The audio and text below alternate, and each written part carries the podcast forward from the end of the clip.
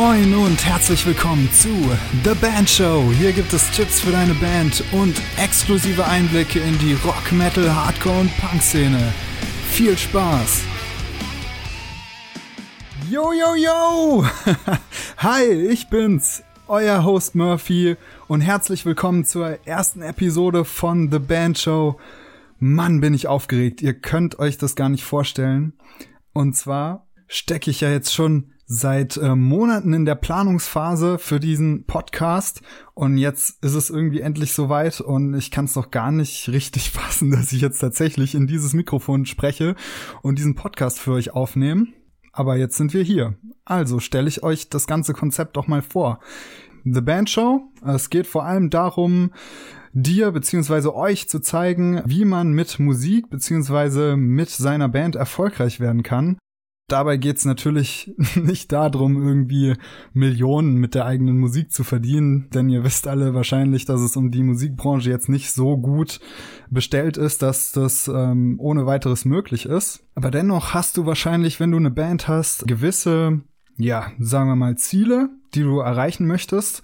Und auf dem Weg zu diesen Zielen möchte ich dich hier einfach unterstützen und ähm, will, dass du so ein bisschen von meiner Erfahrung profitierst, die ich als Eventmanager gesammelt habe, die ich als Tourmanager gesammelt habe und die ich natürlich auch in meinen eigenen Bands gesammelt habe. Aber dazu später noch mehr. Jetzt widmen wir uns erstmal der Frage, worum es hier eigentlich gehen soll. Und zwar ähm, wollen wir uns verschiedene Bereiche angucken, in denen man sozusagen arbeitet, an denen man arbeitet, wenn man in einer Band ist, wie unter anderem die Frage, wie bekomme ich überhaupt Auftritte? Das ist wahrscheinlich die Frage, die junge Bands irgendwie am meisten quält, weil es doch irgendwie schwer ist, überhaupt erstmal gesehen zu werden und überhaupt erstmal auf die Bühne zu kommen. Und da ist natürlich eine gewisse Vorarbeit notwendig, die vor allem im Bereich Marketing und Promotion anfällt. Das heißt, wir schauen uns auf jeden Fall diese Bereiche an. Und ähm, natürlich müssen wir auch gucken, ja, wie, wie sollte denn das Mindset eigentlich sein, wenn man in einer Band ist? Was sollte man mitbringen? Welche Ziele sollte man sich setzen? Und ähm, ja, dazu gehören ganz viele Faktoren, auch wie man miteinander kommuniziert. Das nenne ich gerne immer schön Bandpsychologie. Oder ja, wie sind die Songs überhaupt? Wann sind die Songs gut genug?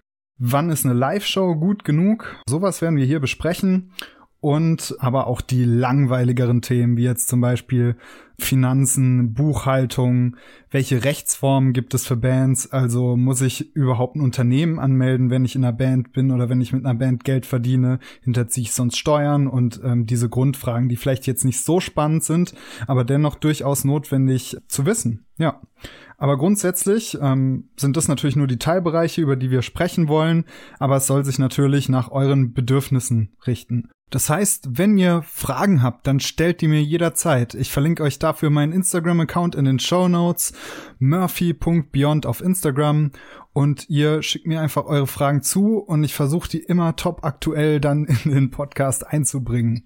Für den Fall, dass du jetzt nicht in einer Band spielst, bist du hier jetzt trotzdem nicht grundlegend falsch, denn es wird natürlich nicht so aussehen, dass wir das hier alles irgendwie furztrocken durchkauen, sondern wir werden natürlich Gäste einladen und das ist was, worauf ich mich besonders freue. Denn natürlich habe ich da schon einiges geplant und äh, ich freue mich riesig drauf, was ihr zu den ersten Gästen zu sagen habt. Da sind, wie gesagt, einige professionelle Musiker dabei, aber eben auch Leute wie ich, also Eventmanager oder Tourmanager ähm, oder sogar Leute, die eine Band vollständig managen. Und wir wollen auch Booker aus Booking-Agenturen da haben und natürlich ganz wichtig die Crewmitglieder, also Licht- und Tontechniker, Roadies, weil die oft einen ganz anderen Blick auf Bands haben und oft den wahrheitsgetreuen Blick auf Bands haben, gemäß meiner Erfahrung. Ja, und äh, meine Erfahrung ist ja eigentlich schon ein ganz gutes Stichwort, denn wer bin ich überhaupt, dass ich mich hier vors Mikrofon stelle bzw. setze und äh, behaupte, ich bin in der Lage, Bands irgendwas beizubringen? Ja, das möchte ich euch einfach im Folgenden ein bisschen erklären, euch so in der Kurzfassung meine Geschichte erklären, ähm, die ihr im Verlauf dieses Podcasts auch noch ausführlicher kennenlernen werdet. Und da legen wir jetzt einfach mal los. Ja, durch den Umstand, dass mein Vater tourender Bassist, also selbst tourender Bassist war bei der Bluesrock-Band Cactus. Die waren in den 70ern relativ erfolgreich und er war da ganz schön auf Achse und ganz schön unterwegs, unter anderem auch in den USA. Lag bei uns zu Hause immer ein Bass rum und da habe ich sozusagen als 8-, 9-Jähriger schon immer irgendwie probiert, drauf rumzukloppen, was natürlich äh, ja jetzt nicht so gut geklappt hat. Und da kann auch irgendwie von, ja, Instrument spielen noch nicht so die Rede sein. Und ich habe das dann auch ziemlich schnell wieder in die Ecke geschmissen, weil ich frustriert war, dass ich da keine Fortschritte gemacht habe als so kleiner Eumel. Deswegen haben meine Eltern, die auch beide Musiker sind, dann dafür gesorgt, dass ich Klavierunterricht bekomme. Und das habe ich gehasst wie die Pest. Also ich habe insgesamt ein Jahr Klavier gespielt und habe es nie geschafft zu üben, weil ja Notenlesen war nie so mein Ding und diese ganze Theorie und mich auch wirklich hinzusetzen und zu üben, dafür habe ich als als kleiner Junge einfach nicht die Disziplin gehabt. Und deswegen habe ich das dann relativ schnell wieder gelassen. Als dann aber, als ich so elf, zwölf war, diese ganzen Metal-Videos auf den Markt kamen, wie unter anderem die Cunning Stunts DVD von Metallica, das war die erste DVD, beziehungsweise das erste Mal, als sie diese runde Bühne ausgepackt haben. Und ich habe das damals gesehen und ich weiß noch genau, wie mich das boah, wie mich das fertig gemacht hat, wie gut das einfach war, wie gut diese Show war. Das waren einfach echte Rockstars und ich wollte irgendwie genauso sein. Deswegen habe ich dann doch den Bass wieder genommen und habe versucht, das, was James Hetfield da auf der Gitarre spielt, auf den Bass zu übersetzen. Das hat auch nicht so gut geklappt, war ziemlich mit Frustration verbunden, weswegen ich mir dann ja zeitnah eine Gitarre gewünscht habe. Und noch bevor ich eigentlich richtig spielen konnte, habe ich mir in meiner Klasse schon Kollegen gesucht, die mit mir eine Band machen wollten. Und so ist dann auch diese erste Schülerband entstanden. So eine typische Schülerband, die angefangen hat, Green Day zu covern, die dann auch Smells Like Teen Spirit und Last Resort und so Geschichten gecovert hat und auch Blink 182. Dennoch ging es mit der Band eigentlich ziemlich schnell los, dass wir viele Auftritte gespielt haben, natürlich hauptsächlich regional und in Jugendzentren, aber dennoch bin ich so ein bisschen auf die Bühnen gekommen und habe die Bühne auch erst richtig angefangen zu lieben und nicht nur da drauf zu stehen, sondern auch vor der Bühne zu stehen und einfach dieses ganze Live-Geschehen war für mich von Anfang an total faszinierend. Das heißt, ab da liefen eigentlich zwei Stränge parallel. Einmal die Geschichte als Musiker, aber ich habe dann während dieser Schülerband schon angefangen, Konzerte zu organisieren im kleineren Rahmen und habe dann auch für das Rock Amp Festival, so eine kleinere Festivalreihe bei uns, angefangen, das Booking zu machen. Und ja, das hat dann relativ viele Türen geöffnet. Zum Beispiel ist dadurch eigentlich der Höhepunkt meiner musikalischen Karriere entstanden, denn ich habe dort die Musiker für die Alternative Metal Band Fierce kennengelernt und mit dieser Band war ich dann im Alter von 18, 19 Jahren auch relativ viel in ganz Europa unterwegs und wir haben auch einige Festivals gespielt, unter anderem das Metal Fest in der Schweiz und da erzähle ich heute immer wieder gerne, dass wir die erste Band war, die nach äh, Behemoth die Bühne betreten hat war halt leider der nächste Morgen und es war keine Sau vor der Bühne. Aber dennoch, die Anekdote ist an sich trotzdem schön. Ja, wie gesagt, mit der Band ging es ziemlich rund, ähm, hat uns selbst ziemlich überrascht, aber wir waren halt auch, auch alle in diesem angriffslustigen Alter, in dem man halt auch noch alles auf eine Karte setzen kann. Also da war beruflich noch nicht so viel los bei uns und ich kann mich an Tage erinnern, da haben wir teilweise bis zu neun Stunden am Stück geprobt. Also eigentlich völliger Wahnsinn. Und während dem Studium habe ich dann eigentlich fast nur Band gemacht und nebenher immer wieder kleine Konzerte in Jugendzentren organisiert oder das Booking für eine kleine Festivalreihe bei uns übernommen. Dann hat sich das aber auch wieder relativ schnell ausgelaufen, weil rückwirkend kann man einfach sagen, unsere Mucke war einfach nicht gut genug. Ähm, wir waren einfach auch bandintern teilweise war einiges im Argen, was nie kommuniziert wurde. Und daraus habe ich auch heute sehr viel gelernt, wie man in der Band eigentlich richtig kommuniziert, beziehungsweise kommunizieren sollte. Und als ich dann festgestellt habe, dass das Ganze relativ perspektivlos ist, habe ich angefangen, mich neu zu orientieren und habe dann mit unserem Schlagzeuger zusammen angefangen, in einem Metal Club in Freiburg, der relativ etabliert war zu dem Zeitpunkt, aufzulegen, also als DJ tätig zu sein, wobei ich dann schnell gemerkt habe, dass das für mich nicht zufriedenstellend ist, dort einfach als DJ zu arbeiten, wenn ich zum Beispiel merke, dass die Tanzfläche leer ist. Das heißt, ich habe dann mehr und mehr Verantwortung innerhalb des Clubs übernommen und wollte eben dafür sorgen, dass die Tanzfläche voller wird habe dann unter anderem die Facebook-Seite des Clubs verwaltet und habe immer mehr Aufgabenbereiche dazu gewonnen, meine ersten Partys als Eventmanager veranstaltet und schließlich habe ich dann auch von der Clubführung die Kompetenzen dafür erhalten, Konzerte zu veranstalten. Ab dann ist das Ganze sozusagen so richtig ins Rollen gekommen, denn dann hatte ich plötzlich die Möglichkeit, mit Bands wie Chill Burns, Stick Guns, It All oder Triptychon zusammenzuarbeiten. Und das war für mich natürlich eine Riesengelegenheit. Und plötzlich bin ich irgendwie als junger Kerl in dieses Musikbusiness ein, ganz tief eingetaucht und hatte plötzlich Kontakt mit den großen Booking-Agenturen, aber vor allem auch habe ich festgestellt, was für eine E-Mail-Flut einen als Veranstalter eigentlich erreicht. Das heißt, ich hatte dann Tage, da hatte ich teilweise bis zu 60, 70 Bandbewerbungen bei mir im Postfach liegen. Mein Facebook Messenger ist explodiert und ich konnte feststellen, dass ganz viele Bands die gleichen Fehler machen und dass ich selbst in meiner aktiven Zeit als Musiker genau dieselben Fehler gemacht habe, weil man als Band, ja, beziehungsweise als Musiker sich oft schwer tut, die Veranstalterperspektive einzunehmen und wirklich zu hinterfragen, warum sollte ein Veranstalter meine Band buchen wollen? Und das sind das ist einfach eine Perspektive, die ich selbst in meiner Zeit als Veranstalter ganz stark dazu gewonnen habe. Und natürlich auch konnte ich sehen, wie dieses ganze Business einfach funktioniert. Wie viel Geld dann doch auch im Spiel ist und das, ja, was für ein geringer Bruchteil der Kohle eigentlich letztendlich bei den Musikern landet. Und das war natürlich eine sehr prägende Erfahrung, eine sehr tolle Zeit, aber auch eine wahnsinnig stressige Zeit, weil ich zu dem Zeitpunkt natürlich auch noch studiert habe. Das heißt, ich habe das Ganze im Prinzip nur nebenberuflich gemacht. Aber es hat mir halt einfach so viel Spaß gemacht, dass ich dadurch auf enorm hohe Energiereserven zugreifen konnte und sogar noch die Zeit gefunden habe, um Bands, die ich sozusagen nicht aufnehmen konnte, die nicht bei mir spielen konnten, ja, Tipps zu geben, was sie verbessern können, wie sie ihre Bewerbung optimieren können, aber auch wie sie ihr Bandimage optimieren können. Als es dann im Studium allerdings so Richtung Staatsexamen ging und es dann auch ja eine schwere Phase war für für die Stadt Freiburg, was Konzerte anging, wurde das Ganze einfach nicht mehr handelbar. Es wurde alles viel zu viel und dadurch bin ich dann erstmal ausgestiegen und habe angefangen, mich auf mein Studium zum äh, Gymnasiallehrer zu konzentrieren, habe da mein Staatsexamen gemacht und bin auch im Moment in der Ausbildung zum Lehrer